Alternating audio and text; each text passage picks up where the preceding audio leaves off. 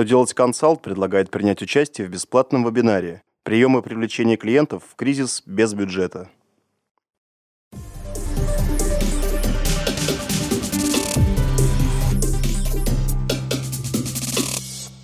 Добрый день! Для вас работает служба информации телеканала «Что делать ТВ» в студии Александр Трифонов.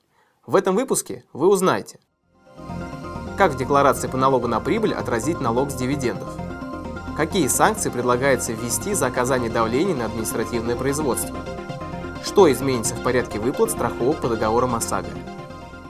Итак, о самом главном по порядку –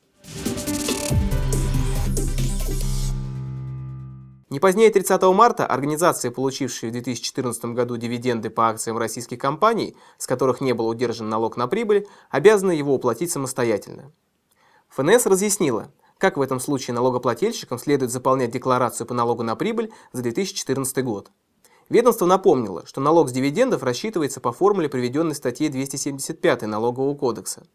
Поэтому для расчета налогоплательщику необходимо получить у налогового агента, выплатившего дивиденды, соответствующие данные. Расчет налога с полученных дивидендов производится в листе 04 декларации по налогу на прибыль. Сумму, которую необходимо уплатить в бюджет, следует отразить также и в подразделе 1.3 раздела 1 декларации, указав срок платежа 30 марта 2015 года.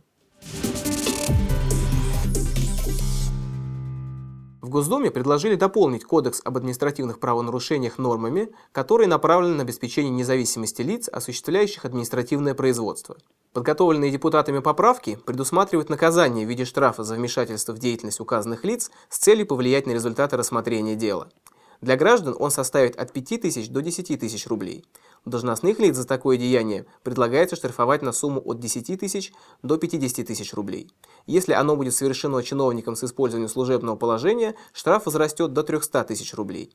Нововведение призвано защитить должностных лиц административной юрисдикции от незаконного давления и предотвратить внесение ими заказных постановлений. Правительство России упростило получение страховых выплат по договору ОСАГО. Кабмин внес изменения в правила расчета суммы страхового возмещения при причинении вреда здоровью потерпевшего и распространил их на ОСАГО.